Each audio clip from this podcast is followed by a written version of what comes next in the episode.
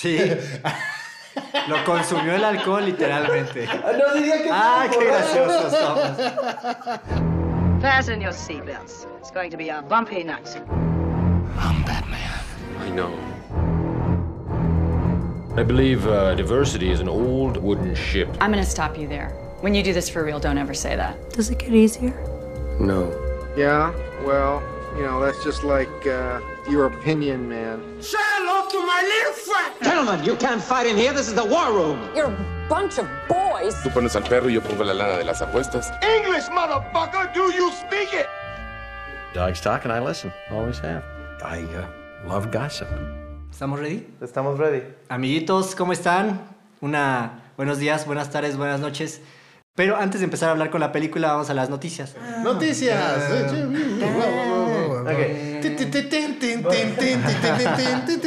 Gina Carano acusa a Disney de acoso e intimidación tras su despido de The Mandalorian. La actriz que fue despedida hace dos meses acusó a Disney de generar una campaña de intimidación contra ella y dijo no voy a ser silenciada.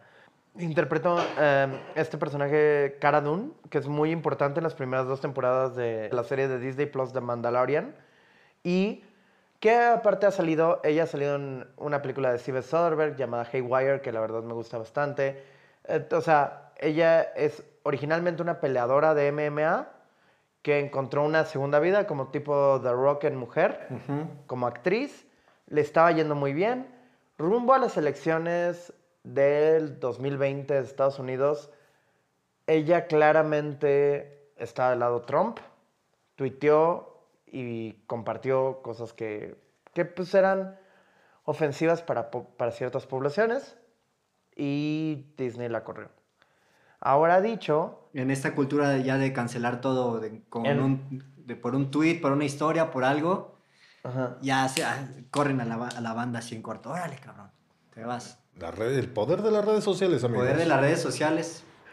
Entonces, bueno, vamos a ver cómo se desarrolla esto. Yo la verdad no le creo nada a Gina Carano. Creo que está haciendo lo que hace como todos estos republicanos que es como, ah, mi opinión, me- me- me cancelaron por tener una opinión y es como, bueno, el racismo nunca es una opinión. La siguiente noticia de superhéroes. Yo les voy a hablar de superhéroes. Ahora está en proceso una nueva película de Superman, pero se rumora que no con Henry Cavill, sino expandiendo este multiverso de DC, sería, se rumora un Superman de raza negra. Bien, Bajo la pero- producción de que esto apesta, digo, lo de, lo de que pueda ser un este, actor negro interpretando a Superman puede ser interesante, pero bajo la producción de J.J. Abrams. Me estresa mucho que sea J.J. Abrams. A mí que me aparte, interesa por cualquier razón de J.J. J.J. Abrams arranca muy bien las cosas y creo que él es un buen arrancador de cosas, pero lo tienes que correr inmediatamente después porque como hemos visto, él termina muy mal todo. Yo creo que no solo, yo creo que ni siquiera es un buen arrancador, yo, yo, yo solo creo que se hizo famoso por una cosa que le salió bien, que fue Lost. Y, Y de ni ahí todo lo demás que ha hecho es malo. Star Trek no está tan. Bueno, Ajá, una, Star Trek, la 1 la- me encanta. La la uno me uno. encanta. rescatable, pero la no, es uno me un- encanta, pero no es igual... un producto re- relevante. No, la, la 1 es súper chida y es la película más taquillera de Star Trek Sí, a las la otras, fecha. las otras dos ya fue. De inmediato, a la siguiente, la O sea, como J.J. Abrams es como, güey, toma esto, dime cómo arranco. ya Arrancó bien Star No, Wars. lo que está bueno es No. cuando él es productor también. O sea, como de. No estoy, no está más metido, nada más que solo mete su dinero. Ok. Ok. Pero bueno, Chango, ¿tienes una noticia?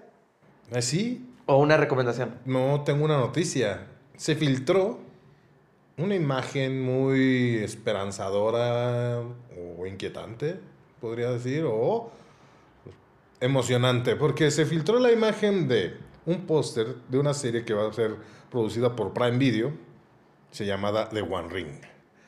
The One Ring, una serie inspirada en la mitología de J.R. Tolkien, que, que está haciendo Amazon, y es como que, ¿de qué se va a tratar? ¿De qué va a ser? Esto Sí, es el todo- próximo hitazo, porque no sé.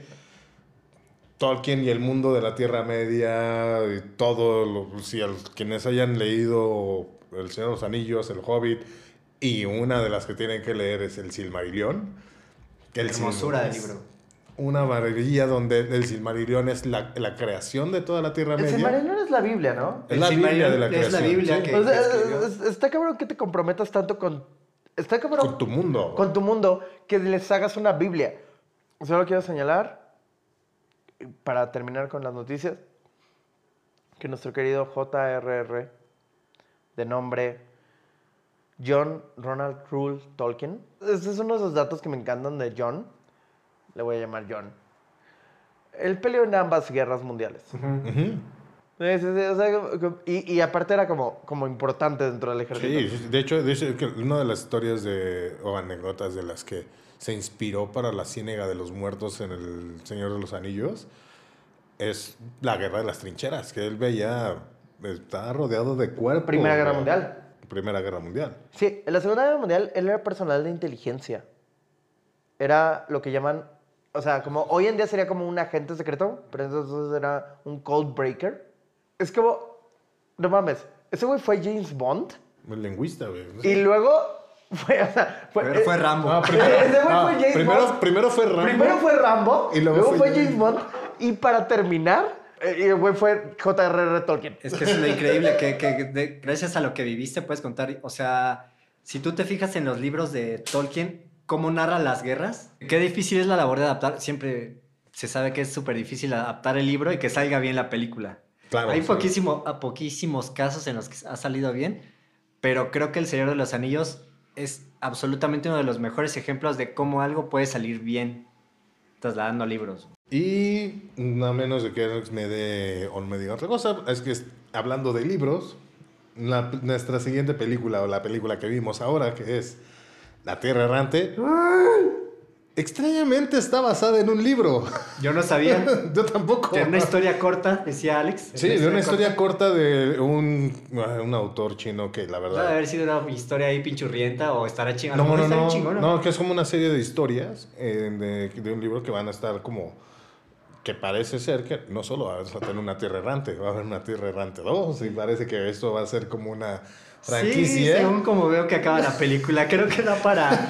Tenemos varios años en el futuro en esta en Porque esta sí, no sé, no, no recuerdo bien cuántos, eh, cuántas, cuántos, un- son cuentos cortos de ciencia ficción de un, de un autor chino, que Alejandro sabe el nombre, pero no me acuerdo, o si él puede decir mejor. ¿Quién quiere contar de qué, de qué se trata esta película? Creo que Chango, que fue la A ver, recomendación. Changuito, cuéntanos, ¿cómo nos vendiste la película? Así, No, así... que- ¿Cómo, que- cómo dijiste, Que güey? nos, lea, que nos lea la sinopsis, por favor. En un futuro lejano, cuando el Sol comienza a perder su energía, un grupo de astronautas se propone encontrar un nuevo planeta en el que pueda habitar la raza humana. Esto está totalmente equivocado. totalmente Esta- equivocado. Esta sinopsis está ¿Quién vio? terrible, güey. quien, quien- quien- quien escribió esta sinopsis claramente no... ¿No la Quien vio? escribió esta sinopsis vio Interstellar. Quien escribió esta sinopsis vio l- 10 minutos de la película. Ok. En realidad la película va de que existe la teoría que en, el- en muy... Bueno, no existe la teoría. Va a suceder. Dentro de muchos años, miles de años, el Sol va a empezar a expandirse. Y cuando se, empiece- se, va a empezar a expandir porque va a empezar a consumir todo lo que está alrededor de él, obviamente dentro de eso Pues nos va va a comer, consumir la güey. Tierra. Sí. El plan para salvar a la humanidad, como bien los gringos han tratado de salvar la, la humanidad durante mucho tiempo, sería escapar del planeta. Pero los chinos no.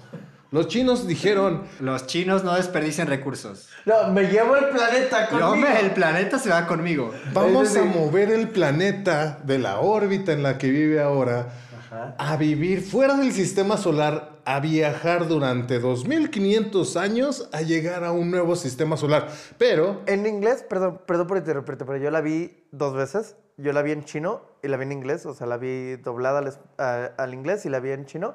Y en inglés le llaman, en chino he visto que solo le dicen la Tierra, o sea, como en los subtítulos, solo le dicen la Tierra, pero en inglés le dicen la nave Tierra.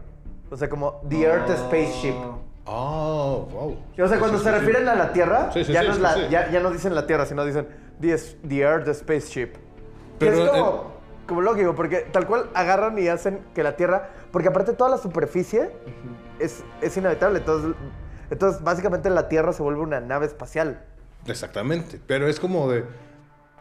Y entonces lo que fue lo que, porque yo buscando y surfeando en Netflix, me empiezo a ver que, ¿qué puedo ver? Y me gusta mucho la ciencia ficción, a veces de, Interstellar, 2001, grandes películas, Alien. El espacio me- me- siempre me cautiva. cuando veo esta cosa que es una película china, que no vi que era china. Cuando la vi en Netflix fue de The Wandering Earth. Y, es- y el póster era como mitad tierra, tiene unas flamas a la derecha y el otro Ajá, es oscuro. Y dices, ¿qué es esto? Le pongo play. La veo, digo, y empieza en chino, digo, oh, no, no, no. Wow, Esto- wow, wow, ¿Por qué esto está en... No me quiero ir, señor Stark. y es como de, ¿qué es esto? Ok, ok.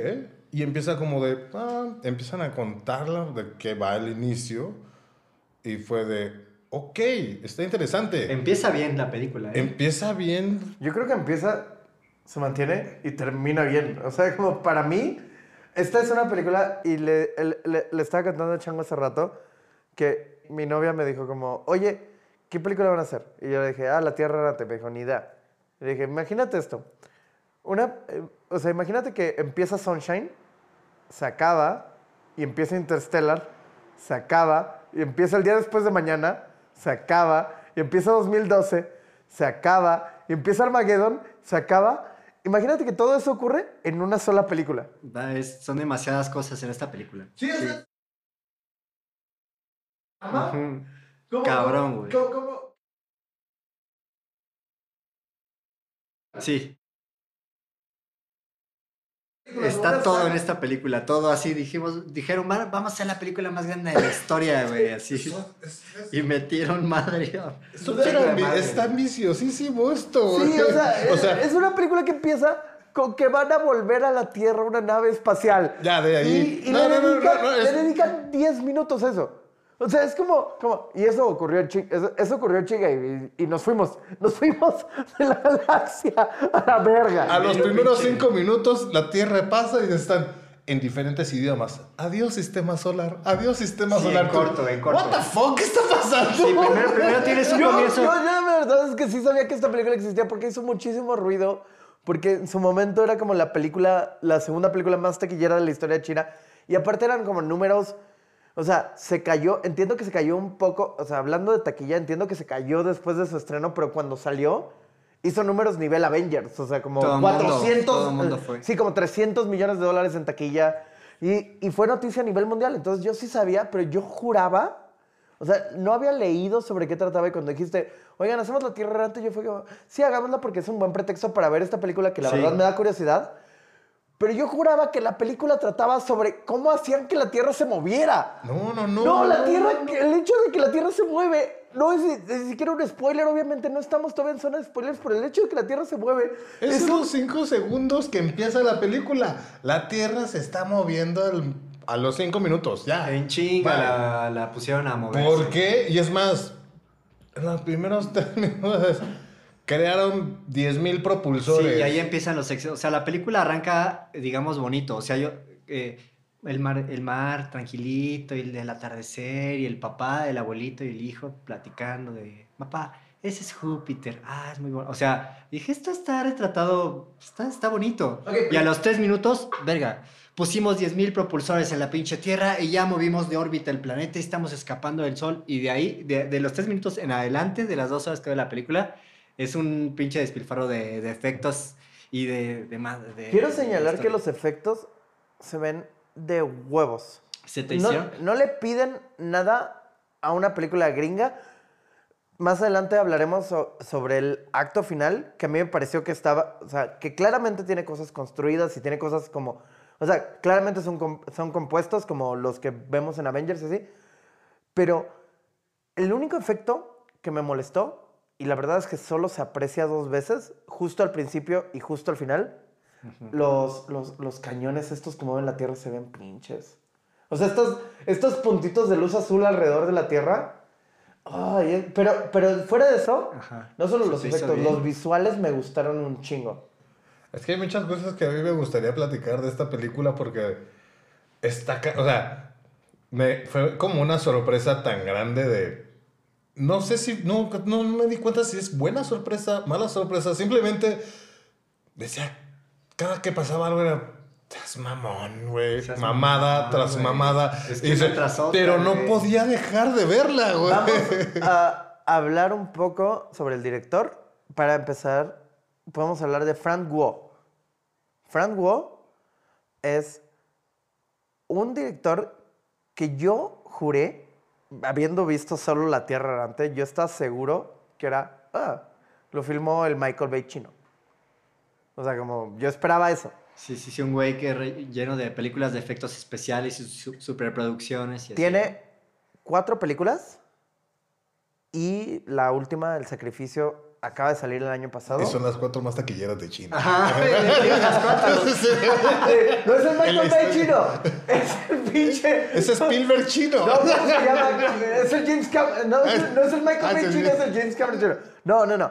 Eh, es. eh, o sea, la, la, la última película es El Sacrificio.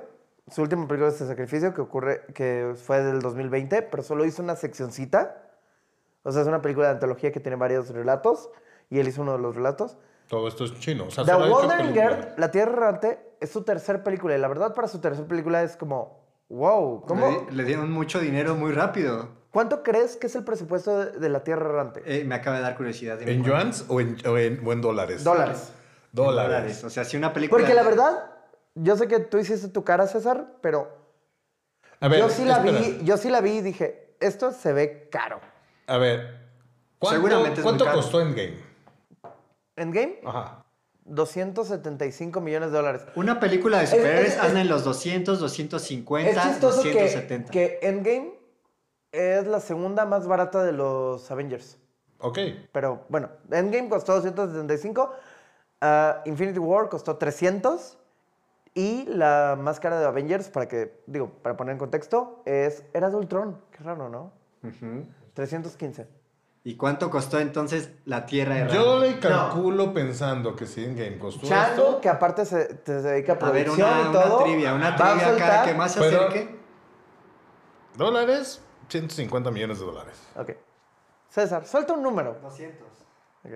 50 millones de dólares. Ah, no seas- La verdad es que cuando ves la Es película... puro 3D. O sea, No, Se es, es 3D, pero tiene un chingo de construcción. Hay Explícanos dos, tú, hay dos, tú hay debes dos- saber más, Hay Alex. dos correlaciones. hay- ¿Cuán- cuánto hay- cuesta la Hay una correlación interesante que hay que hacer cuando dices en China la, obra, la mano de obra es más barata. Yo no estoy abogando porque los derechos humanos en China están correctos o no. Ese es otro tema y no voy a politizar. Pero hay dos cosas. ¿Cuánto vale tu moneda y cuánto puedes adquirir con tu moneda? El mercado chino tiene, o sea, su moneda puede Claro. adquirir más, o sea, 50 millones de dólares en Puta, China puta valen más peles claro. que 50 millones de dólares en, por decir una- un bien común, o si quieres vamos a hablar de ¿Cuántas películas mexicanas... ¿Qué haría una película mexicana con 50 millones de dólares? En producción en México. Sí, son 200 millones de pesos. 200 millones de pesos. La película más cara, la película más cara de la historia de México, hasta donde yo me quedé, es Arráncame la vida y costó 100 millones de pesos. Sí, Estamos no, o hablando sea, no del doble. Y 100 millones de pesos permitió Arráncame la vida construir la, la- la Ciudad de México de cero. Y, a ver, y a ver, hablando de China, la Tierra Errante es, la, es de las más taquilleras. Es, ¿Es la, la más tercera? cara. Y, y en cuanto a caras, es la película más cara, será de las más caras, supongo yo. Es- Está diciendo no. que eso costó esos 50 millones. Que se ve cara, pero déjame decirte, a mí visualmente no me gustó tanto. Sí la siento. Los efectos como que raros, güey. Hay como que. ah. la película más cara de... Solo di la Tierra Errante, güey. No ¿En qué es- lugar está? no es- O sea, ¿en qué lugar está? La, la Tierra Errante está en cuarto lugar. Ah, bueno, sí es de las más caras, entonces también. Sí. La, la- la película más cara es las, las si Flores dice de la Guerra. 50, mi- o sea, 50 millones costó, el Joker también. ah, este, 60. Para ponerlo en comparación. Pues sí, bueno, sí, equiparándolo. Pero esta película está tiborrada de efectos especiales. O sea, sí, sí pensarías que se gastaron 200 millones de dólares en Sí. esta Ahora, película. ¿quieren hablar un poquito? Digo, para terminar el tema del director, Porque básicamente no conocemos mucho al director. y- Frank Wu hizo dos películas antes de La Tierra Errante. Una, Las aventuras de Li Jianji, no le fue bien realmente. Tuvo algunas, tu- tuvo algunos como buenos comentarios y bla, bla, bla. Tuvo algunos buenos reviews. No salió de China, no es una película que hizo ruido. fuera de China. Lo siguió, pero, pero tuvo suficientes buenos reviews y suficiente como taquilla para hacer su siguiente película. Ahora, viendo la Tierra Errante, ustedes supongo esperarían que la siguiente película de Frank Wu sería algo que tiene efectos, que... Chango, la película que le precede a la Tierra Errante, ¿qué género crees que fue? Ya poniéndole esa perspectiva, Sí, ya, ya, para- sí, es que, ya que voy, ya- a decir lo más, voy a decir lo más raro, güey. voy a decir un drama gigantesco. Una romántica. O una comedia romántica. güey. Ok, ok. ¿Tú vas a decir comedia romántica? Voy a quedarme con comedia romántica por César- 500 dólares al César experimento. Vargas Entonces, si ya no queda comedia romántica, ¿una comedia? es un coming of age drama sobre adolescentes O sea, que una llamada Mi viejo compañero de clases. Es una película que costó 73 mil dólares. Güey, que rinde mucho el dinero en China, güey. Muy cabrón, pero... Ese güey, su siguiente, su segunda película fue 10 cosas que odio de ti. Sí, eso es Imagínense hacer 10 cosas que odio de ti y luego hacer la versión grande de Armageddon. Sí. O sea, como que tu, tu tercera película sea, hey, güey, qué pedo si Armageddon, pero gigante. O sea, es un güey que vio Armageddon y dijo, yo lo puedo hacer más grande. Sí, sí, sí. Entonces, lo que le sirve muchísimo a Frank Wu, según, tengo, según entendí de mi investigación super pitera, es que mi viejo compañero de clases es un gran, gran, gran hit. Obviamente no top 3 de la historia, pero es un gran, gran hit. Y él tiene esta cosa que le pasa como, o sea, que pasa en todo el mundo, ¿no? Como a Cuarón, igual a Spielberg, eh, igual a Frank Wu, que es como, güey, hiciste una de las, o sea, hiciste una película muy taquillera en tu país. Entonces, dentro de tu país es como, güey, carta abierta, güey, ¿qué quieres? La Tierra Errante era una novela, em, eh, es una novela corta que, que a él le encantaba y dijo, quisiera adaptar La Tierra Errante. Ahora, de lo que yo estoy seguro es de que Frank entendía los elementos más ridículos de la película y decidió como solo no, o sea, solo como pasarlos de largo, como ignorarlos un poco, porque tengo entendido que la novela en la que está basada sí se clava mucho en cómo mueve la Tierra. Yo, sí- yo po- podría apostar solo así, viéndolo de lejos, que la, que la novela es muy buena. Sí me la imagino más describiendo los elementos así como que más Es que- y, es que y una la, cosa- y la película es un despliegue de mamadas, güey. Nada más, güey, la neta, güey. Pero Hay que justo, decirlo, justo, güey. justo el güey pasa, justo el güey se esquiva un chi... O sea, justo el güey O sea, el güey agarró la premisa de que huyen de, huyen de, quieren mover el planeta y dijo, no mames, aquí hay un pinche blockbuster, güey. Oh, es que, Ya de es que, aquí es que si, yo me- mi Armagedón. si, leemos, si, si leyéramos o leemos el cuento corto, donde, puta, no pasa nada, no pasa nada, no pasa nada. Pum, Júpiter. Ven allí, güey. Ahí tendría que... Ey, ¿Cómo hago que mi película pase de aquí y termine en Júpiter? No mames, son un chingo, güey. Hay como varias cosas que contar, güey. Sí. Vámonos rápido. Y sí, los primeros minutos es como de chingos de información. Es como de, pasa esto, pasa esto, pasó esto, pasó esto, pasó esto. Y yo, espérate, espérate, espérate. Sí, solo dicen 17 años después y ya están. ah, ¿Qué, qué, qué? Hicimos qué, qué? 17, 10 mil reactores, güey. Ya Creo que por eso, como, como ya vivimos bajo la tierra. argumentalmente y en, en el guion, Es una mamada. güey. es como muy confuso y es como de todos ustedes. Sí, sí, sí. pues, No mames, no solo estás Resumiendo. Solo, solo, quieres, solo quieres ver qué, qué está pasando aquí, porque no Sí. entiendes qué está pasando. Y dices, Mira, se movió la tierra.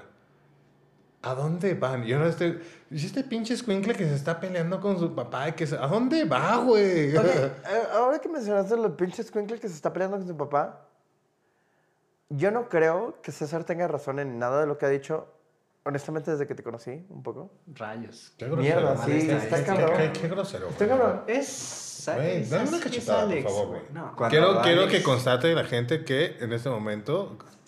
Ahí está, gracias. Ok, voy a corregir. Voy a corregir después de la cachetada.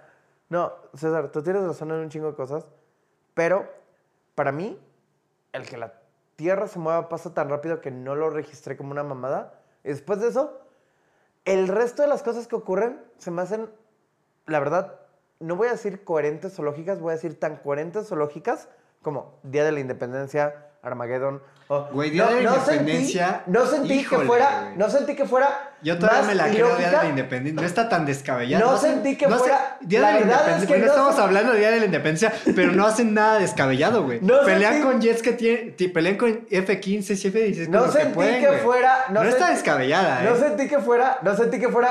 No sentí que fuera. La verdad es que viéndola. Wow, no te ves que esa viéndola, película. yo no De las sentí- mejores películas de ciencia ficción para mí, güey. Es que ese es, que no sentí fuera más ilógica que un blockbuster gringo. Como, güey, vamos Es a mandar. más ilógica. va- no, Es vamos a mandar mineros. Vamos a mandar mineros. O sea, güey, es mucho más fácil entrenar astronautas a cavar un pozo, a mandar mineros y esos güeyes a hacer un pedo y Armageddon. O sea, todo el conflicto central de Armageddon es que esos güeyes no tenían el temperamento correcto. Armageddon con la tecnología que hicieron la Tierra Errante, güey. Los chinos hubieran dicho, güey, hagamos un misil que perfore solito, güey, sí. el, el, el- el- el meteorito y lo explote, güey. ¿Para qué Pero- mandamos gente, güey? Pero. También hicieron como que sí es una Pero sí, tengo, sí, sí hay cosas que yo considero que son una mamada en la película. Todo, güey. Solo. Todo, güey. Es la película más descabellada y- e incoherente del mundo, güey. No, no, Pero- a mí pero no me también- parece, pero es que a mí no me parece incoherente dentro de su universo. Igual que, que, igual que cuando Capitán América jala a Mjolnir, es como, Sí. ah, eso es coherente dentro de lo que tú has establecido. Sí, to- todos sabemos Pero que- cosa Es que, es, es que es algo que nos ha acostumbrado la ciencia ficción gringa a que es posible, mientras sea posible y creíble, la gente lo compra y le dice, wow, está increíble. A mí o esto me parece que es ya es ciencia ficción de fantasía. O sea, y me recordó decir, ¿qué podría comparar esto con algo que es mecánica físicamente imposible, güey? Pacific Rim, güey. Ajá, sí. Y es una sí. gran película, güey, de Guillermo del Toro. Es Pacific Rim, un, un robot de ese tamaño. Que dices, güey, no. Es no imposible, güey. no. Realmente es imposible. Es y más- hay un portal a otra dimensión, güey. Es una mamadísima también, Sí, güey. exacto. Co- Creo, que, creo que sí pasa mucho el factor China. Creo que si esta película hubiera mucho. hecho en Estados Unidos, Ajá. Sí, hubiera sido otra cosa. güey. estoy completamente de O acuerdo sea, con menos- Chango porque a menos mí se me incoherente, hace... A mí, güey, no, que- no, no, no, no, a tal cual como está, güey. Le Tú lo sientes incoherente ¿Porque porque es China? Es China. Ajá. Pero, Porque güey, quiero negar que China va a rulear. 2012, Güey, 2012 es un- mucho más Güey, incoherente. chinga tu madre, güey. El El, güey va en una carnal. limosina mientras está cayendo el... Sí, claro. Mientras está cayendo No, ciudad. no- nunca Ahora, defendería esa película. yo, yo lo que sí digo es que hay una cosa que me resulta incoherente toda la película. Que exista la y puta que me película. brinca un chingo. Y lo digo como lo que entiendo que no es César, como alguien que le gustó la película. Es, no entiendo el conflicto de... O sea, la verdad, no entiendo el conflicto de Louis Cui con su papá. Tenían que agregar un factor humano. O sea, o sea, O sea, no más, tiene- más no allá tiene de la. Mi de la papá, lucha planetaria. Mi papá agarra y es un pinche astronauta chingón que fue a buscar el planeta donde vamos a vivir. Yo sería pinche, o sea, yo estaría como, güey, Ese no güey mames, es- ¿sabes es- quién es, es- mi papá? Sería un rockstar, güey. Sí, sí, sería un rockstar. Pero este güey está como emputado. Y lo que sí quiero decir es, una cosa que me parece preciosa, estoy usando la palabra para mí correcta, preciosa de la película son los flashbacks. Deja- los flashbacks, la fotografía y la construcción del ambiente, Y güey. aparte como los flashbacks caen en el momento en el que, el que la película es como, o sea... Cuando justo estás, ya no, estás entendiendo, o sea, es ¿qué está pasando? Porque eh, tienes, unas, tienes preguntas. O sea, lo que me gustó también es que empiezas a tener preguntas en la película que dices, un a ver, espérate, ya me estás aventando un chingo de información de tan rápido que no la estoy procesando que le tuve que poner pausa. Y dice, ah, ok, y la vi dos veces también. No bueno. Ah, ok, ok, ok, va. Luego estoy, esto llega este momento, se me olvidan ciertas cosas porque el mismo director te está haciendo que las obvies y que las olvides, güey. Dices, güey, güey, güey, que eso no significa que, que está, que está bien la película, sino que te está haciendo, te está llevando de una forma que te olvides de ciertas cosas y en el momento en cuando que ya te están viendo un momento donde de descanso mental, de tanta pinche información y cosas y mamadas que te están pasando en, la- en la- en la- en los ojos, dices, Oye, ¿en qué momento? Claro, güey. Este güey solo era el, el abuelo y el hijo. ¿En qué momento salió la otra hermana, güey? Y dices. Y en ese momento, cuando lo preguntas, ¡pum! Llega el flashback y dices. ¿What the fuck, güey? ¿Por qué? no, ¿Cómo? Me leíste la mente película, estaba justo pensando, necesitaba esta respuesta y me la diste en ese momento. Estoy, estoy completamente de acuerdo contigo, porque esa fue mi experiencia. Como la película deja un chingo de información por fuera, que por las cosas, creo que por las cosas que están ocurriendo, no te preguntas. O sea, por ejemplo, cuando vuelves a ver a, o sea, pasan 14 años y vuelves a ver al niño, que ya es un adulto, Ajá. y te presentan que tiene una hermana. Yo la verdad no cuestioné eso. Y Sí, de- dices, por. Ah, y de pronto es como, güey, el abuelo se muere y te explican cómo llegó la hermana. Pero cuando el abuelo se muere, sí es como. O sea, justo me pasó lo que tú acabas de describir, que fue cua- cua- cuando el abuelo se muere, fue como, oigan, el director, la verdad, la verdad es que tiene una muy buena mano en cómo va llevando, porque cuando tú te preguntas algo, bueno, esa fue mi experiencia y entiendo que fue la tuya. Pero en el momento en el que tú te preguntas algo, el director es como, he aquí la Eh, respuesta. aquí está. Pero aparte es algo que no te habías preguntado en toda la película. Y aparte es un flashback, un minuto y cachito. Pero empieza, te vas al flashback con una cosa que es una pintura. Los mega tsunamis. O sea, está bueno, es bueno eso, güey. Y dices. Y, y es- y- obviamente, si entendieras chinos, hubiera sido como mejor impacto, pero lo leí y dice, en un momento solo me pasaron una bebé donde cualquiera de estas personas pudo haber sido su padre y estás así como gente flotando con una, güey, dices, güey, tú se ve hermoso, güey. Sí, está padre eso. Y te das cuenta y dices, se están muriendo gente. Y, güey, y tú estás así de- Después te cuestionas el que dices, oye, tú ese momento que el director te presenta cosas para que las disfrutes. Ya sea visualmente o ya sea por el pedo de los efectos especiales, la fotografía o el, o el ambiente. Ya después te preguntas, un momento, ¿por qué había un chingo, güey, por qué había un chingo de gente ahí ahogándose? Nadie los salvó, güey. No, no, eso sí lo explican. Am, nos estamos yendo muy adelante. A ver, volvamos a opiniones generales. A mí, personalmente, me pareció que es una película que hace muy... O sea, me pareció que es una película que ni siquiera... He visto otras películas chinas y esta no me pareció, la verdad, no me pareció una película china. Entiendo lo que tú dices, César, de, güey, es que eran unas mamadas, es que era mamada tras mamada tras mamada, pero yo todo el tiempo sentí, güey, es un blockbuster gringo, es un blockbuster gringo con otro idioma. O sea, la verdad es que ni siquiera me pareció uno de esos blockbusters chinos que he visto y que sí tienen como muchas mamadas y bla, bla, bla.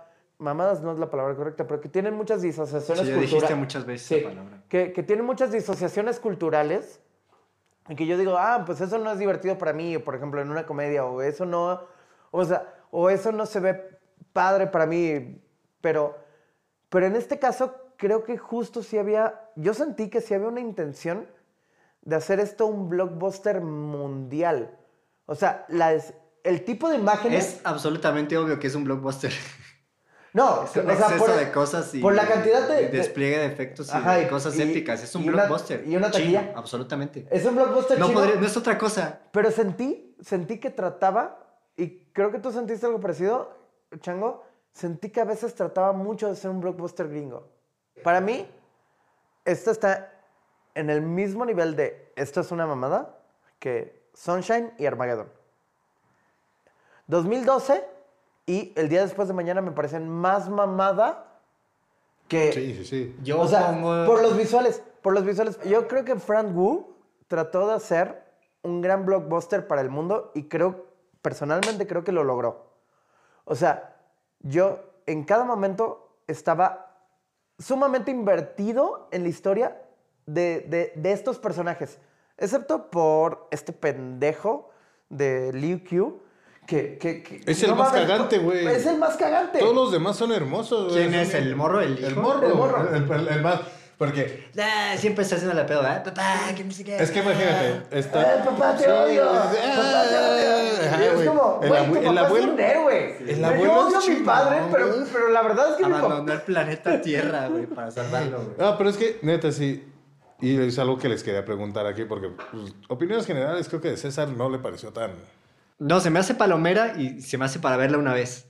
Y creo que es eso que dice Alex. ¿no? Es, es sí. evidentemente un blockbuster. Es, un- es así una millonada. Y así, Claramente, ah, claramente Frank Wood no estaba bien. tratando Y de hacer el siguiente Parasite. Para eso sirve Claro, esta película. claro. Para, no, no, para, no, para no estaba tratando de hacer el siguiente Parasite. Ajá. Para nada. Pero- Estabas tratando de hacer el Día de la Independencia. No, wow, wow, no te metas con esa película. Porque ahorita Eso podemos. es de otro a este es- nivel. a ese es a donde vamos. Porque, justo como lo menciona Alex, que es Sunshine y no sé qué. Y, este, el día después de mañana. Interstellar. 2012, Interstellar. Interstellar es una gran película. Sí, no, no está en Es Christopher- liga. O sea, Christopher Nolan dijo, voy a mandar una parte de la Tierra al espacio. Y este güey dijo, ¿y si mandamos toda la Tierra al Sí, espacio? Y aparte, y Christopher Nolan dijo, güey, nadie sabe qué pasa en un hoyo negro, güey. ¿Qué tal si es una quinta, sexta dimensión y hay personas que, güey, esa es una super mamada, güey, de... Pero- Estás a 25 mil kilómetros años luz, güey, de la Tierra Güey. y te conectan con el pasado de tu hija, güey. Güey, pero Y te tú aseguro- eres el que le mueve el pedo Te, hace- te gravitacional. te aseguro que acabas de ver esa película y te haces muchas preguntas y hasta te puede despertar la chispa de eso, eso pues, es posible, o sea, de, Es de la chispa investigar todo. Porque te lo Es la planteó, chispa te- adecuada. te lo Tú preguntas. ves, tú Sí, ves, sí, sí, sí, tú sí, ves la sí. Tierra errante y no dices, ¿se podrá propulsar la Tierra de verdad? O sea, Porque nunca, es porque- algo- sabes que no es es, que- es que- que que no es es- posible, Algo güey. importante es que Frank Wood por cómo te lo se plantea, acercó, a Frank Wood se acercó a astrofísicos. De la misma forma en que Christopher Nolan para Interstellar se acercó. O sea, ¿crees que es Dame, posible dame, que dame, se dame, pueda dame, propulsar dame, la dame, Tierra? dame tantito, dame tantito. Es que esa es la forma en que te la plantea. Frank Wu sí te la planteó como blockbuster, güey. Christopher Nolan no quería ser un blockbuster.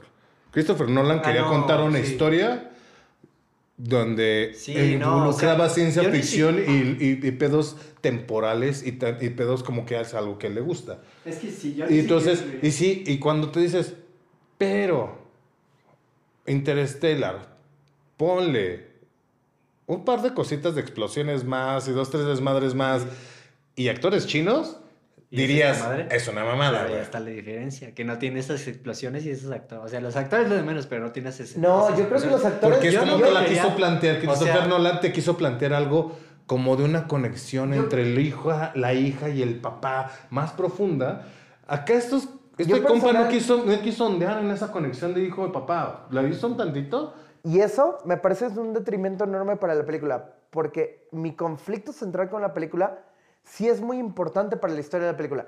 Si el hijo, por ejemplo, hubiera sido un poco mayor y te dicen, como por ejemplo, Christopher Nolan sí hizo en Interstellar, que es, o sea, en Interstellar también hay una relación de amor-odio entre, lo- entre, entre, La el hijo y hija y el- entre la hija y el papá. Pero Christopher Nolan sí, sí te explica por qué surge eso. Y aquí todo el tiempo el conflicto central emocional, la verdad es que yo no, yo no lo entendí.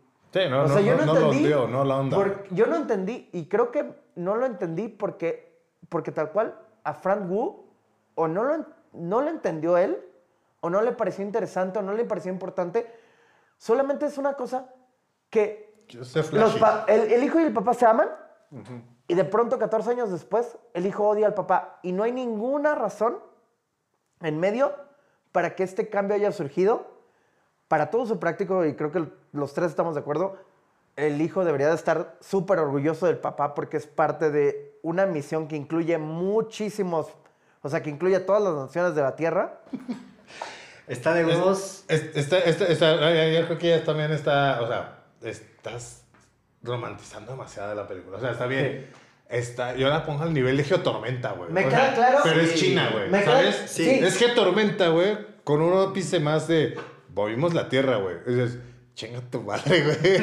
Me queda Sí, claro que, que, que, que Frank Wu nunca trató de hacer Interstellar. Sí, no, no, no, la hubieran metido ni siquiera esta conversación. Está en otro, en otro Ajá, saco. que él trató de hacer Geotormenta y creo que como Geotormenta él hace, un, él- él hace una gran Geotormenta. ¿Cómo es que llegamos a ver esta película? Y por eso discúlpenme que la haya puesto sobre la mesa. No, Porque es que estuvo chido, estuvo Sí, divertido. no. Me La entretuvo. disfruté güey. mucho. Yo la disfruté muchísimo y me parece que algo que hace, ahora critiqué un poquito al director respecto a sus elecciones, pero la verdad es que la película me gustó y yo creo que algo que hace muy inteligentemente es que las cosas que serían más difíciles de explicar, el güey las pasa muy rápido. O sea, no te pasas cinco minutos explicando cómo movieron la Tierra. Solo la movieron.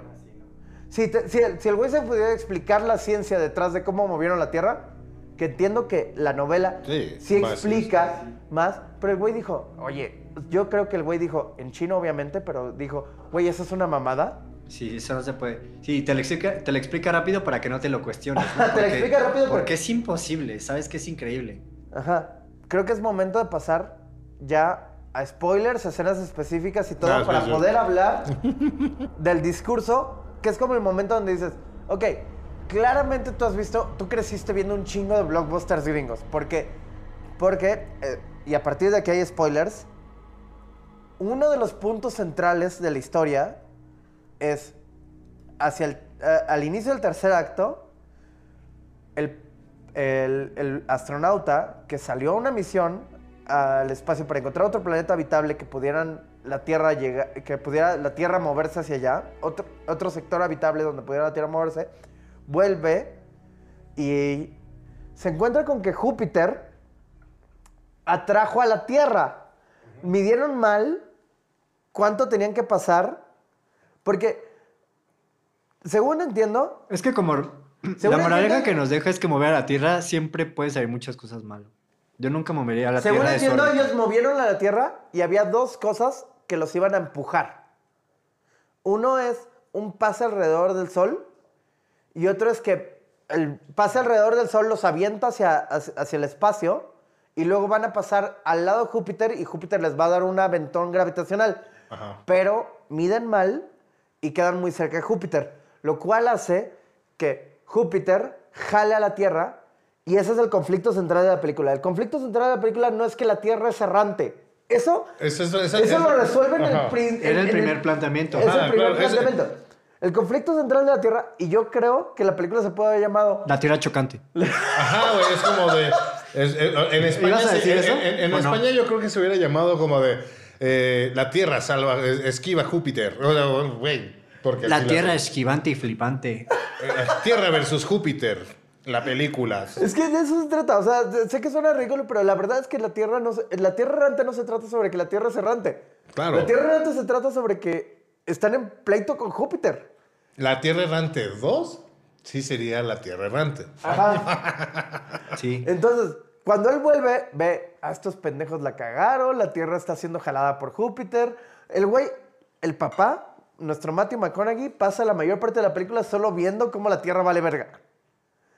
Y de pronto, tiene este momento donde es como, ah, hay una posibilidad de salvar a la Tierra y hace un llamado a que toda la humanidad se una y el güey dice, hoy, así como en, tal cual, como en Día de la Independencia, el güey dice, hoy es el día del Año Nuevo Chino, es un día de reencuentro y yo no quiero que esta sea la última vez que nos encontramos. Y todo el mundo, y el francés, porque hay que mencionar que esto, que, que aunque es un elenco completamente chino, tiene un ruso Hay un ruso. que es muy importante. Yo estuvo cagadón que en la estación espacial, este, como que los que mandan son los comunistas. ¿No? Es que, es que, es que, pues, sí, güey, porque esos van a ser los achincles de los Está chinos. ajá. Y luego el jefe del, del- del gobierno mundial es francés. Y quizás Macron, aunque ocurra en el año 2064. Me pero- imaginé a Macron cuando hablaba. Yo también este, me güey. imaginaba a Macron. Era en el 2064. Porque aparte es como súper tibio como Macron. O sea, es como... Pero oye, kind, como, como Ajá. amable también. Como- Sí, como, oye, yo no puedo tomar esa decisión, pero pues yo como individuo, Ajá, te doy chance, güey. yo soy como individuo. Ahí lo dejo a tu... Pero vamos a la, o sea, me gustaría tocar como las, las escenas durante el transcurso de la película que me recordaron a otras películas. Que es como...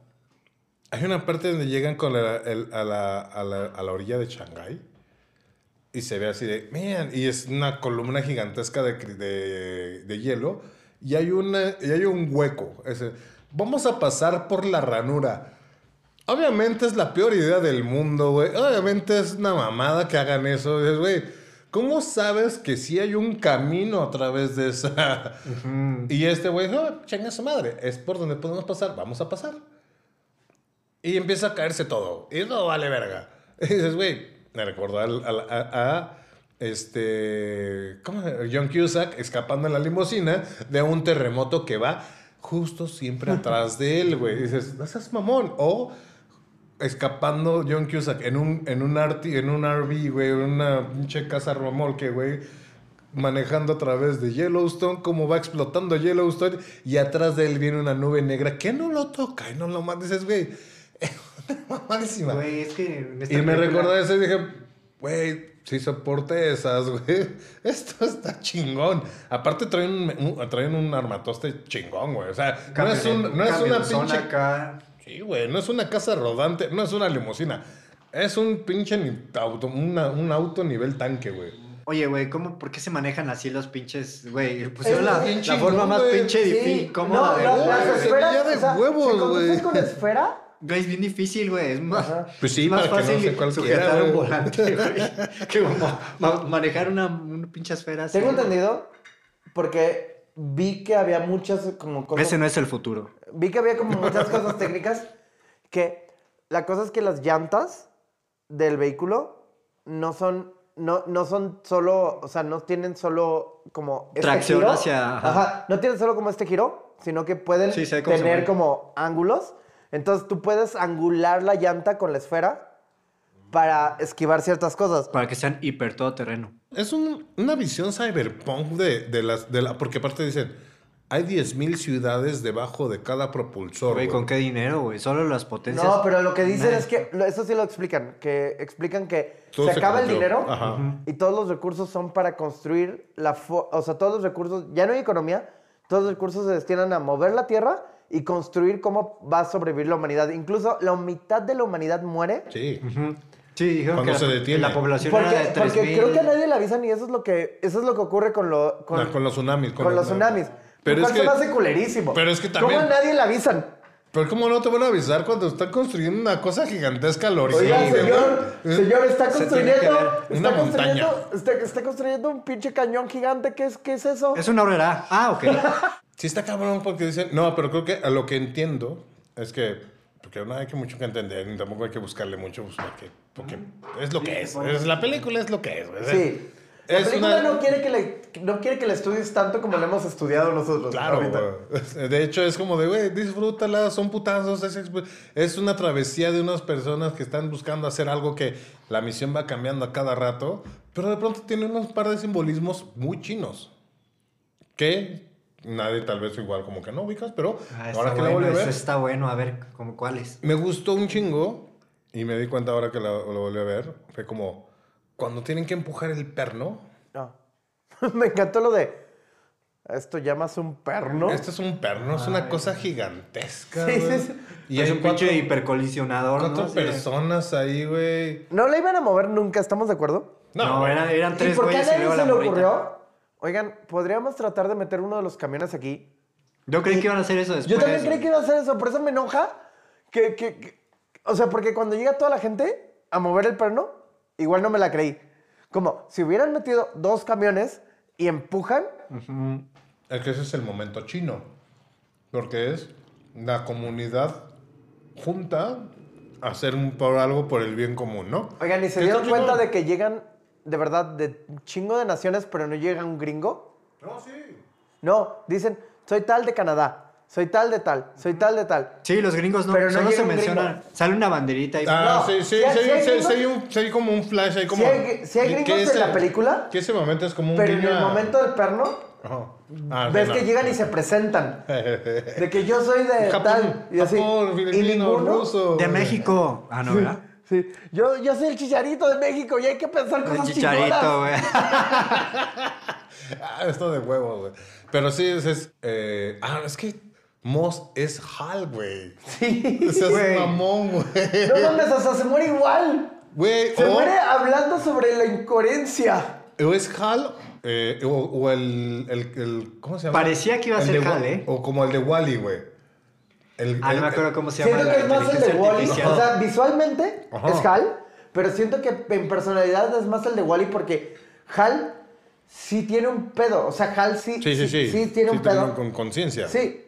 Y, y este güey es como, no, yo hice lo que me ordenaron. Ajá. Y al final, todo lo que he hecho, que ese me... me- Parecía es- que ese que era una inteligencia point- artificial. Ese plot point me encantó. Ajá. Que cuando, cuando llega y es como, Moss, estás haciendo lo. El, Moss es como, no, papá, No, papi. no, papiringo. No, neni. O sea, yo aquí, y, y el güey muestra, el güey muestra de todas las naciones la, la, la aprobación. Cuando esto sabíamos que si esto valía verga, nos íbamos, nos pelábamos, güey. Eso Sí, es mi Y ahí iniciaba el proyecto. ¿Qué Sí, así, es, es- es justo, es justo como Interstellar, de que el plan nunca fue sacar a los humanos de la Tierra, el plan fue iniciar otra humanidad. Y Moss es como, papá, ¿no viste Interstellar? Matthew McConaughey, Sí. Hathaway, Te dicho es un gran hit. ¿Dónde estabas, papá? O sea, los juegos, pasaron los juegos de Shanghai de 2044 y no. Ah, sí, como Ay, sí, sí. También, la verdad es que la cronología en la que ocurre, un poco la entiendo porque creo que no querían separarse tanto tecnológicamente, pero ocurre muy pronto para que el sol valga verga. O sea, o sea, cuando el sol vale verga, ocurre en el 2064. Que es en 40 años, en 44 años. O sea, es, el sol no va a valer verga en 44 años. Sí, en, en escala cósmica, en años reales, o sea, Es ese proceso va a pasar, pero se extiende en Ajá. cientos y si miles fuera de el Silmarillion, J.J. Tolkien hubiera puesto y dos mil años después. Sí. Porque así escribe ese güey. Sí, sí, sí, claro. Porque sí sería así de amigos que nos escuchan en el 3500. eh, es probable que ya estén cerca de que suceda eso. Tomen en referencia la película, por favor. Mueva la tierra. ya vimos que no es difícil.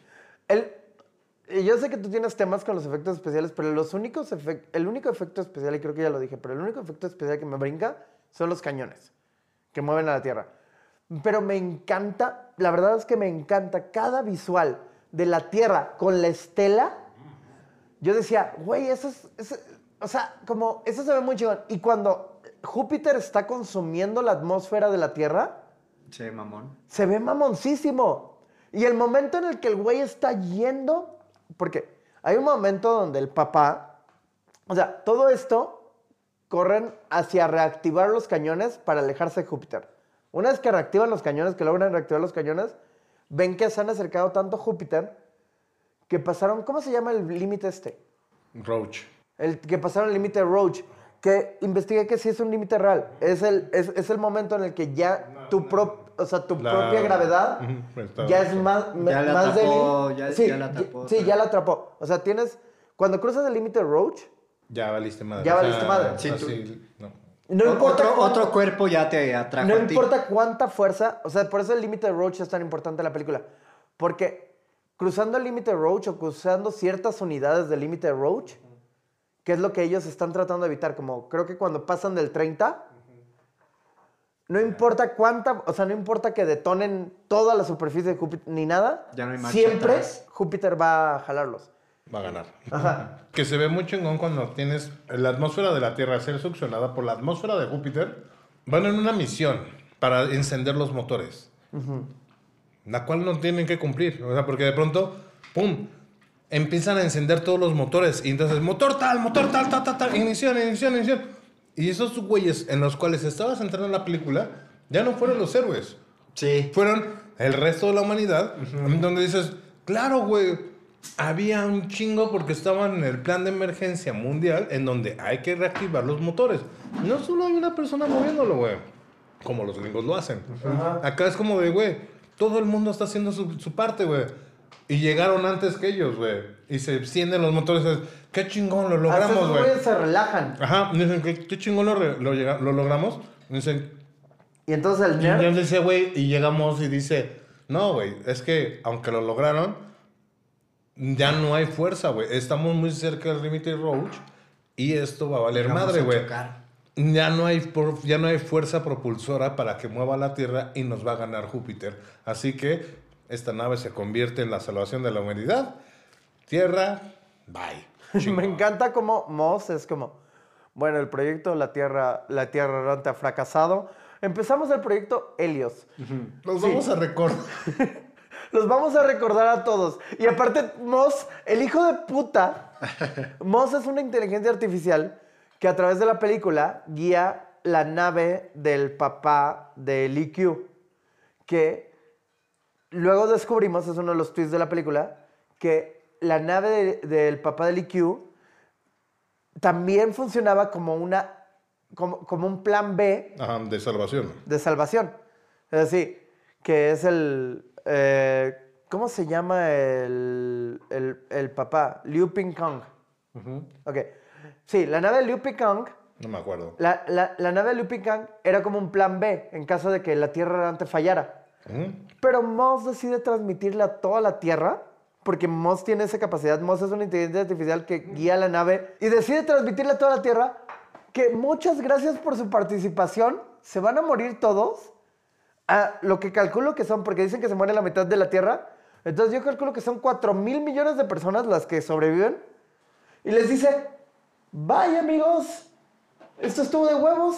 Ese, a mí me gustó un montón esa parte, ¿eh? Sí, Es Ese- sí. eh, echa- esa parte fue donde sentí más, más culé y así dije, güey. Si un día, imagínate que un día sí estoy acabando la- el mundo y sí, sí, sí di- dieran la- las autoridades mundiales, sí dieran un último mensaje. Así de, güey, pero este qué es el culero, final. qué este es el culero que el último mensaje Yo sí una angustia, esa parte sí me gustó.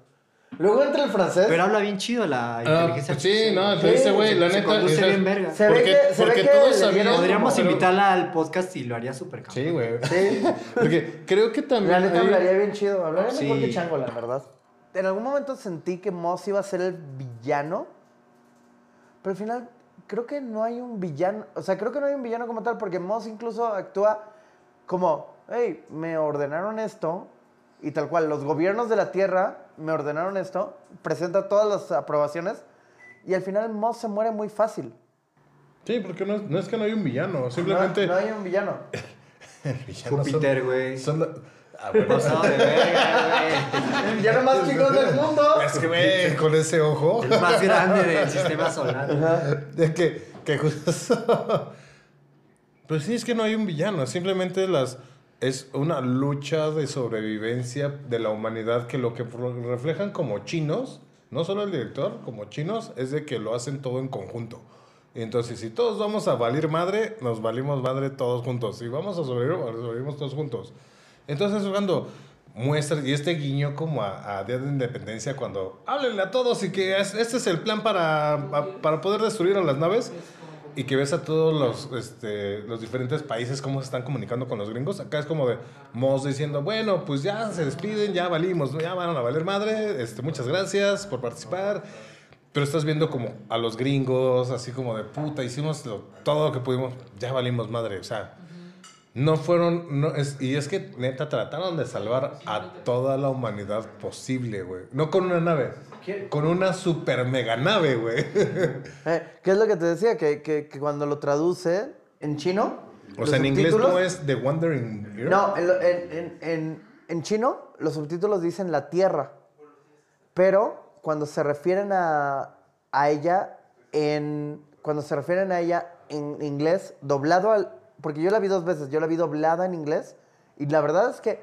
Te voy a decir algo. ¿Tú la has visto doblada, César? Yo siempre he visto, la- si las veo dobladas en español, noto algo que están medio mal traducidas, güey. Como No, que pero el en nivel de, en inglés. No, como te el pregunto- el, nivel de doblaje en español no es tan fiel a las películas. Te, Sí, te- sí. te pregunto por algo. ¿Tú la viste en chino? No, dobla, ajá, en chino doblada al español. Ah, ok. Subtitulada, pero con subtitulada, subtitulada, sí. subtitulada, pero Ah, subtitulada sí. al español. Porque la primera vez tuve una reacción un poquito parecida a ti, porque no me pareció creíble. La vi doblada en inglés y no me gustó. La siguiente vez que la vi, la siguiente vez que la vi, la vi en chino. La ven muchos y- idiomas, güey. Y, y- luego la vi en francés, subtitulada al alemán. No, no. y, y ahí la. Pero, por ejemplo, algo que, algo que noté es que el personaje que tiene el pelo platino, Ajá. en, en- en inglés, o sea, en, en chino, el güey siempre está como, como súper arriba, como gritando y así. En inglés, por algo, por alguna razón, cuando lo hablaron en inglés, decidieron que ese güey estaba muy tranquilo. Entonces la voz no coincide con el act. O sea, hay como cosas que. Entonces, ya, ya cuando la vi en chino, muchísimas cosas me las vendían, me las vendían mejor porque el acting funcionaba mejor por la voz que. que La Güey, original. el momento en el que. El, es que no me sé el nombre del personaje que tiene el pelo platino, Pero en el momento en el que ese güey salva a Liu Q brincando, es, Ah, es un gran momento. sí. O sea, Eso es- sí, sí, porque sí, aparte- que, que el güey está es- jalando. Pero es que, es que, es que hay unas cosas de cosas Describe de. un poco la escena, Chango. Es que, es Hasta que. esa escena la... Describe un poquito la escena, Lo Chango. en inglés, ¿no? Di- Dice algo como fuck off. Sí, porque él, él es australiano, chino-australiano, Ah, sí, güey. sí, sí. Entonces, por eso sí habla como. Le, le dicen todo el tiempo que él es extranjero. ¿De qué es extranjero? Soy chino, güey. Mi papá es de Pekín y mi mamá es australiana, güey. Está increíble como la concepción, o como con el- Me gustaría ver los concept arts de eso, de toda esa... Tú sabes que parecen portadas de disco de metal. Está increíble, o sea, es como de una... O sea, meter como el, el, reactor en donde funciona el uno de los motores o propulsores, porque, ah, explican que hay propulsores y hay motores que impulsan al, al- al planeta. El propulsor es chiquito, gigantesco a la medida humana, y que el motor es todavía gigante. Y dices, madre, güey, ¿qué es, no? Ajá, por ejemplo, hay una cosa sobre, y esto se ve muy claramente cuando la Tierra vuelve a arrancar, que tiene un anillo alrededor de ella, que son los propulsores, que, no, que son los motores que están hechos para detener el giro gravitacional, y Ajá. los motores son los que lo... Lo digo, los propulsores son los que lo empujan. Ajá. Cuando se vuelve a mover, se ve claramente la, li- el- la línea alrededor de la Tierra. Que está Y- por todo el Ecuador. Imagínate la discusión, güey. Oye, ¿Dónde vamos a... ¿De qué lado nos empujamos, güey? No, pues ponnos en el Atlántico, papá, ¿no? O sea, de- o por la No, porque Antártica, aparte, ¿no? porque aparte esas cosas son gigantes, son lo suficientemente grandes para que en ciertos puntos, o sea, yo entiendo que desaparecieron ciertas naciones. Sí. Por ejemplo, si lo pones en el Ecuador, el Ecuador es Centroamérica. Entonces, ¿qué pedo pasó en Panamá? O sea, es- es- esas cosas es del tamaño de Panamá. Es que sí, podría sondar entre tantas cosas, pero el director dijo, Nel. Mi pedo, Ustedes créansela, güey. mi pedo, hagan, piensen lo que quieran. Mi pedo más chingón es la Tierra contra Júpiter. Sí, él, él se clavó en eso y la verdad es que eso nos da unos visuales impresionantes. Ahora yo quiero señalar que normalmente no señalaría, pero el diseño gráfico de esta película Es que, es- me es- pareció excelso. O sea, por ejemplo, hay un momento en el que te muestran a dónde van, que van al reactor tal. Ah, claro, y tienen como un mapita ahí Ajá, sobrepuesto. pero te muestran, te muestran, te muestran la Tierra Ajá. y te muestran dónde están ellos, te muestran a dónde van y te, te- te dice tal cual, como en este diseño gráfico que tiene las letras en bold, creo que es probablemente helvética, y tienen una línea roja siempre al lado. Sí, sí, sí. Y, y lo tienen Y en chino y en, y en inglés. Pero atrás está Júpiter, güey. Es que sí, ese escenario de en el horizonte de la Tierra, en el cielo, ya no, ya es- el cielo es oscuro y tienes, estás en la lado donde todo les está pegando el sol. Pero dices, güey, le está pegando el sol porque hay invierno. Pues cabrón, porque te están moviendo y esa madre, ya no hay, ya no hay temporadas, güey, ya valió verga, güey. Y dices, ok, no, no hundes en eso, eso, no te fijes en eso, güey, no te fijes en eso. Sí. Y después vas a un poco, este, llega Júpiter, güey, y de pronto va a explotar, o sea, explotar la tormenta de hidrógeno que tiene Júpiter. Chinga tu madre. Pero aparte hay, O sea, una, hay una cuestión química que es muy interesante, que la tormenta de hidrógeno, y eso, lo, y eso lo explican en la película, la tormenta de hidrógeno sola no sería combustible. El güey dice, ¿cuánto oxígeno ha consumido Júpiter de la Tierra? Ah. Sí, Y- sí, porque como que le está... Está- ya- está chupando, está sí. chupando. Le está Y entonces, chupando, y entonces ya entonces, está y entonces el, el nerd Ajá. el- Porque hay un nerd. hay- hay- hay- Y obviamente- ese, ese sí me acuerdo que se llama Yang Jin. Ajá. Yang Jin Jin. No, no, así es como. Todo es con I, güey. Ahí Y es dice, como. no Lee Ji-ji, esa madre... Lee Ji-ji. Lee Ji-ji, que, se vuelve, que al final se vuelve el, como el compadre de, de este güey. Lee Ji-ji es como, ha consumido tantos, ta- tantos Güey, pero ¿y en qué momento, y en qué, explica, en qué teoría científica eso empujaría a la Tierra? No, no, la, no la quemaría, güey. Yo la verdad sí siento... O sea, siento que es- son 3 mil millones de toneladas de hidrógeno y de oxígeno. No veo cómo empujaría la Tierra. Yo creo que la quemaría, güey. Ajá, sí siento que sería como, boom, Ajá. toda la y tierra fue mataría a todos los humanos, güey. No sé cómo sacaron.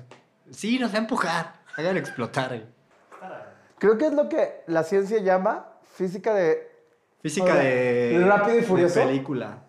Diría. No, física como- de Hollywood, pero ya no es Es tal, es tal cual física de Rápido y Furioso. Que es como, güey, ¿cuánto pesa la caja fuerte? Pesa tanto. Ah, güey, si traemos un coche que jale la caja fuerte a tal velocidad en una recta y luego de eso damos una vuelta, entonces la, la caja fuerte va, va, va a jalar la velocidad que, y entonces nos va a propulsar. Y es como, no, la caja fuerte solo te jalaría el coche y Sí. te estrellaría contra el banco. Te voltearía. Ajá. Güey, ¿crees que es posible que quemando todo el hidrógeno y el oxígeno que había ahí nos iba a empujar? Con toda esa construcción. Bueno, ya. No, no, Es que- es que- con es todo que- ese presupuesto de los 10.000 propulsores, se han hecho 10.000 Mil- naves 10,000. gigantescas y llevárselos tranquilamente en naves. Pero ¿Cómo es, la y cada quien por su lado. Es, como si hay es una inundación y Pero es que son te necios, mudas tú. Es que los No- chinos son necios. No planeas cómo llevarte a tu casa, güey. Así, güey. Exactamente. Es creo que eso es por lo que a la gente, a la mayoría, no le gusta, porque Se- no entienden que, que es más fácil que cada motor, se- es- todo lo que te gastaste en construir un motor o un propulsor, es una nave Un para 10 mil transbordador, personas, ajá. güey. Sería como si ahorita Texas, o sea. Texas dijera, güey, estamos pasando la nevada más fuerte de la historia, estamos en fríos impresionantes, podríamos gastar todo esto en carbón y gas para calentar esta sección o... ¿qué tal Mover si a Texas. dinero en mover a Texas? Ajá, güey. Pensaron así, güey. Es que por eso digo así de, es una super mamada. Sí, es una mamada gigantesca, güey. En- Y un amigo me dijo, le, pre- le- le- le- le conté el plot y dije, güey, ¿por qué, la- ¿por qué se gastan dinero en hacer este tipo de películas? Más porque hay gente como tú que la está viendo. Le digo, güey, bueno, se gastaron. Ahora, pues, cuando se gastaron fue de... Se gastan en hacer el tanto, ¿eh? núcleo, güey. Se gastan en hacer cansada de besar. El núcleo cuesta mucho más, el núcleo cuesta el doble, y el núcleo es una película de hace casi 20 años. Y, bien- y, y la Y neta costó no el doble. Nada, Amores. Perros costó más. Ah, no es cierto. Ahora, quisiera tomar un momento para preguntarles. Independiente a todo lo que hemos platicado, La Tierra Errante no es una película lógica. ¿Les gustó? Vamos a ponerle estrellitas. De ahora en adelante quedamos, Sí. querido público, en que vamos a calificar nuestras Vamos a calificar, vamos a las ponerle... películas Vamos con estas uno al estrellitas cinco? individuales. Antes de ponerle estrellitas, quiero señalar que China sí tiene una cultura que De permite que la. Tierra errante sea lógica por el hecho de que cuando las cambios o cosas han hecho que ciertas ciudades se vuelvan no tan habitables, o sea, no inhabitables, pero como, eh, güey, tal ciudad en tal lugar, debido a que han estado minando carbón durante un chingo de tiempo, la verdad es que se ha vuelto tóxico el ambiente, solamente dicen, ay, pues vamos a mover a toda la gente, vamos a mover la ciudad. Culturalmente entiendo que China tenga una idea de, ¿y si movemos la tierra? Entonces, habiendo dicho eso, voy a empezar contigo, Alejandro. Alejandro Galván, también conocido como el Chango, Mucho gusto. un gran amigo. Igualmente, claro que sí. Qué gusto que estés aquí. Igualmente, claro. Me, me gusta estar compartiendo con ustedes estas conversaciones sobre una película que es extrañamente entretenida. Sí. Una, dos, tres, cuatro o cinco estrellas. ¿Y por qué? Vamos a ponerlo como lo voy a denominar. ¿Cuántos changos les pongo? Sí, ¿Cuántos el changos? changómetro, que sea para darle un toque, tú lo querías personalizar. ¿Cuántos changos le Va a ser pongo? el changómetro. El changómetro, güey. Chango. ¿Cuántos changos Ah, le pones y por qué? ¿La recomiendas sí o no? ¿Cuántos changos le pones y por qué? Mira, le voy a poner, le voy a poner tres, tres changos y medio porque argumentalmente es nada la película. No te va a dejar, no te va a dejar pensando grandes cosas, no es como de te mantiene entretenido que la relación entre los personajes es no, no hay nada. Lo que está, en- lo que está bonito es como la entretenido es este viaje de sobrevivencia de un grupo de personas que al final te das cuenta que no es un grupo de personas sobreviviendo, es todo el mundo tratando de sobrevivir, aunque la película solo te muestra esa pequeña parte. Y hay un momentito en donde te muestra que sí, todo el mundo está buscando sobrevivir. Y después viene una cosa maravillosa. Visualmente, toda la película es, la disfrutas mucho. Si la ves y la empiezas a ver sin más pretensiones de que estás viendo una película para pasar el rato, vela, por favor. La recomiendo. No la podría recomendar a mis amigos más intelectuales, porque me dirían, estás pendejo. Ah, nos la recomendaste a nosotros, entonces no, son- no somos tus amigos más intelectuales. Lo ¿eh? dijo al principio, dijo, estos son mis amigos más tontos. Sí. Sí, cuando nos presentó dijo, él es César y Alejandro, mis amigos más tontos. Pero es que en realidad no se las recomiendo, no, no se las estoy recomendando. Simplemente les dije, una película que a mí me gustó mucho, que a mí me entretuvo mucho. Si la quieren ver, véanla. No, se la- no es algo que es algo que no se tienen que perder. Eh, si se las pierden, no, no pasa nada. Pero si quieren ver algo que está fuera de su zona de confort, vean La Tierra Errante. La tierra errante. César Vargas. Yo le gran pongo- amigo, un gran ilustrador. Síganlo en sus redes sociales. Entonces, César Vargas, cuéntanos. Yo le ¿Cuántos pongo. changos yo, le pones? Yo le pongo tres changos, güey. Tres changos, ¿sí por qué? Unos tres normales porque es película palomera. Está chida para verla ¿La un ratito. No la volvería a ver. O sea, ya la vi, está cotorrón el pedo. Estuvo chido platicar aquí. Y pues sí, si quieren palomear y, y- y no tienen algo que ver en Netflix, agarren esa peliculilla y pues ya. Pasan el ratito y listo. Tres changos. Yo les doy tres changos y medio. La verdad es que esta película coqueteó con cuatro changos. No, that's bullshit, güey. No, Demasiado, güey. no, no. Mis, mi- mi- mis tres changos y medio fue como de por buena onda. porque Sí, la verdad, sí, porque, ey, Sí, eh, el porque, medio. me, ya- porque me gusta el género, güey. Me gusta ese tipo Si de te gusta- cosas irrea- Perdón, perdón, irreales. per- güey. perdón, pero, pero es una opinión. Si la verdad te gusta el género de ciencia ficción y te gustan las películas de destrucción, esta es una gran película. A mí me entretuvo de principio a fin. Mi conflicto central sobre que el drama entre Lee Q y su padre no me funciona es una cosa muy mínima dentro de la película. O sea, claramente está pensado para ser el drama central, pero no como no funciona, se ve que en edición no lo hicieron como tan presente. Entonces, tienes grandes momentos, tienes muchísimas cosas que apreciar. Los visuales a mí me gustaron un chingo. Y al final del día, es una película relativamente corta dentro de los estándares de los blockbusters actuales. O sea, dura dos horas cerradas con créditos.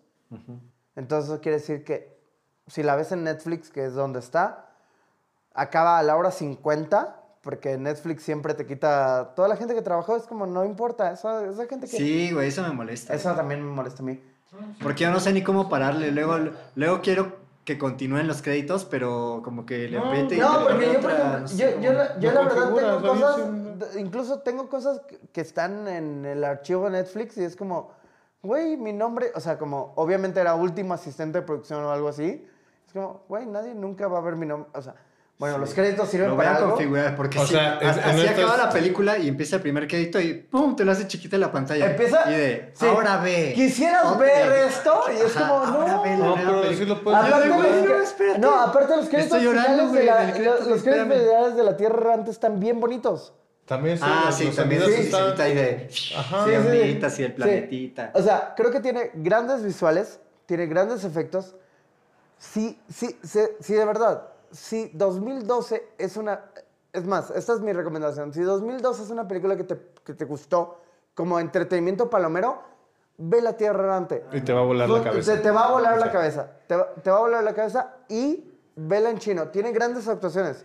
O sea, esta es gente que se está partiendo la madre por hacerte creer algo que no es creíble porque es imposible.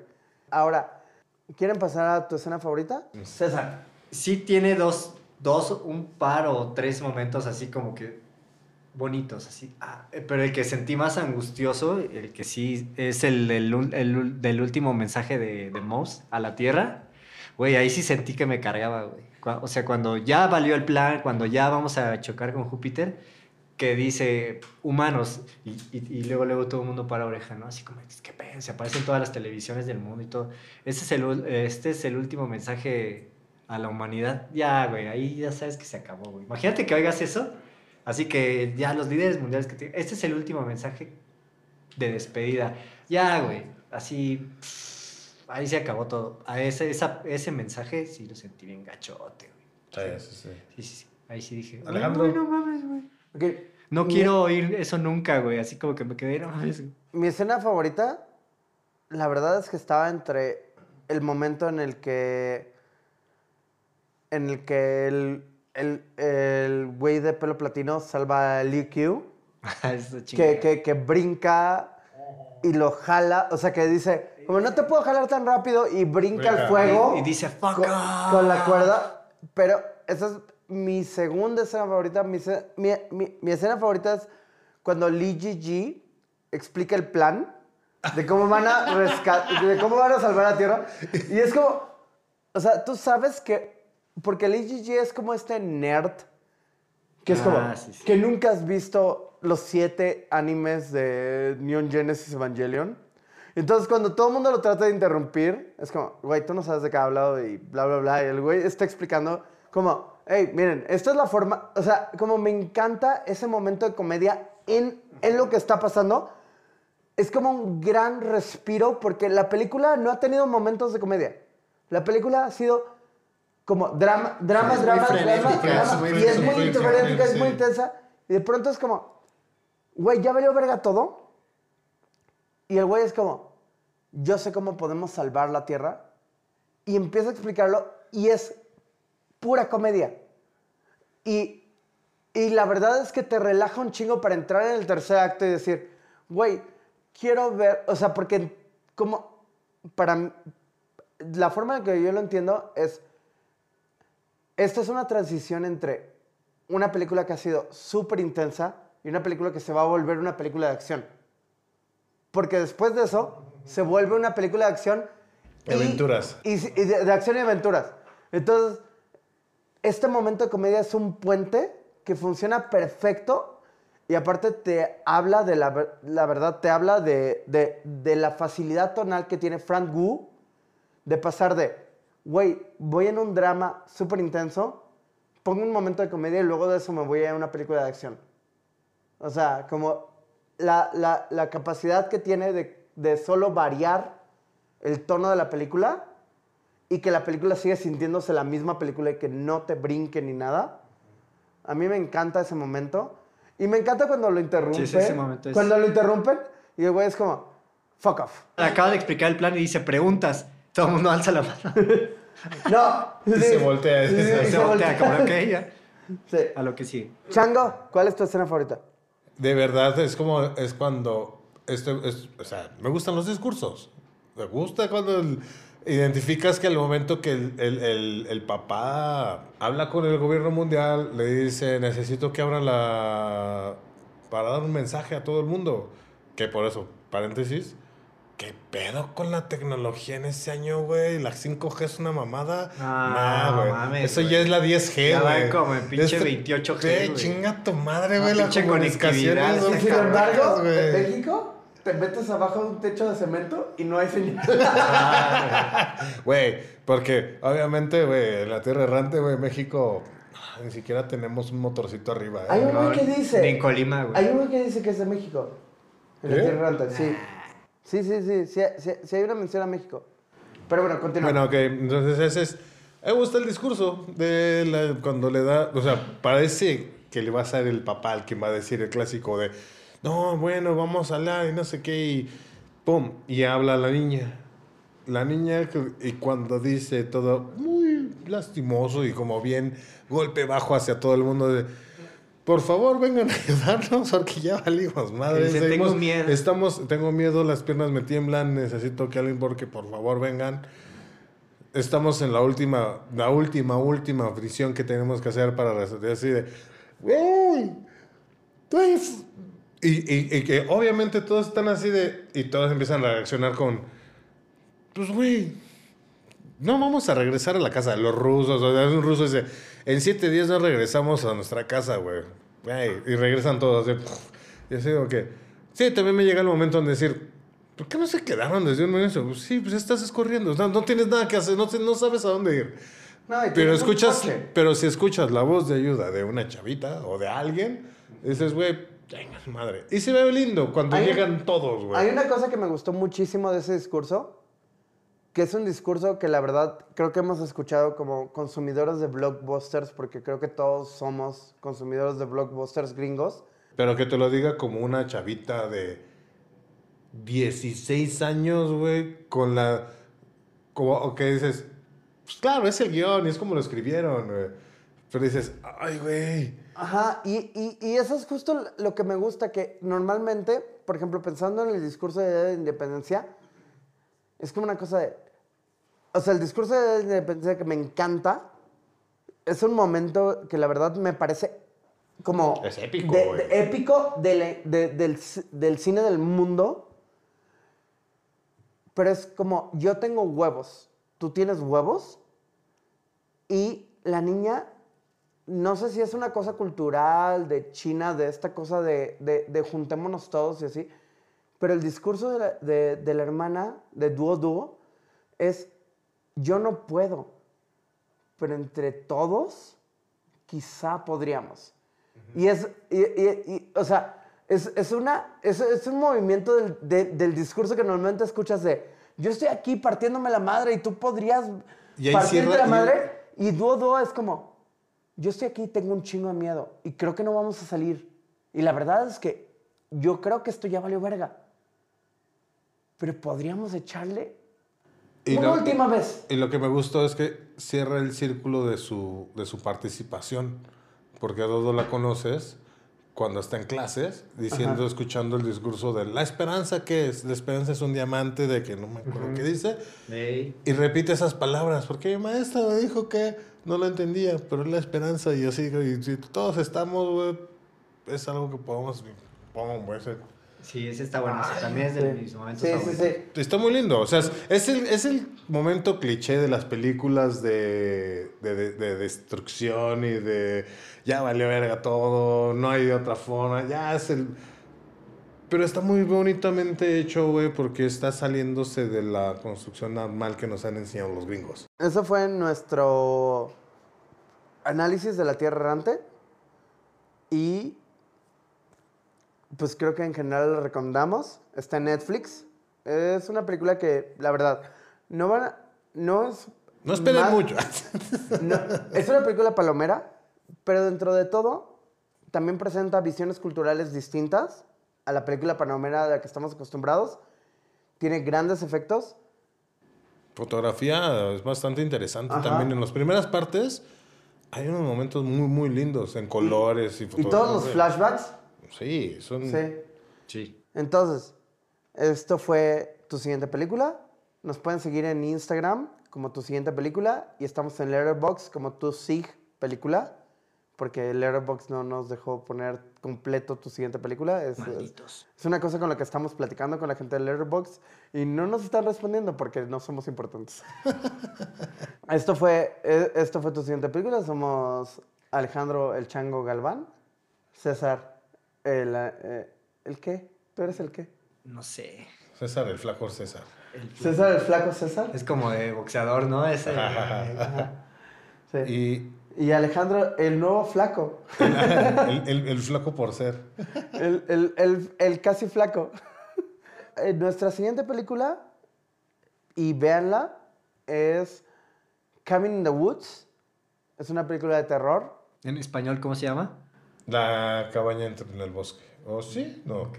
La cabaña en el bosque, ¿No, sí. ¿En el bosque? Sí. Sí, sí, sí. Con Con Chris Hemsworth. Thor. Con Thor. Thor. Sale Thor. Thor. Una película de, de terror con Thor. Suena Una- bien, ¿eh? Una película de terror con Thor.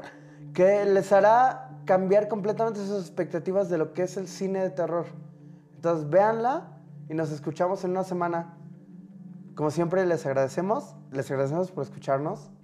Agradecemos a Tania por hacernos sonar Nuestra menos productora. pendejos de los que estamos. Gracias, Tania. Y esto fue todo hasta la próxima semana. Y recuerden, Bye. si acaso el sol crece, solo muevan la tierra.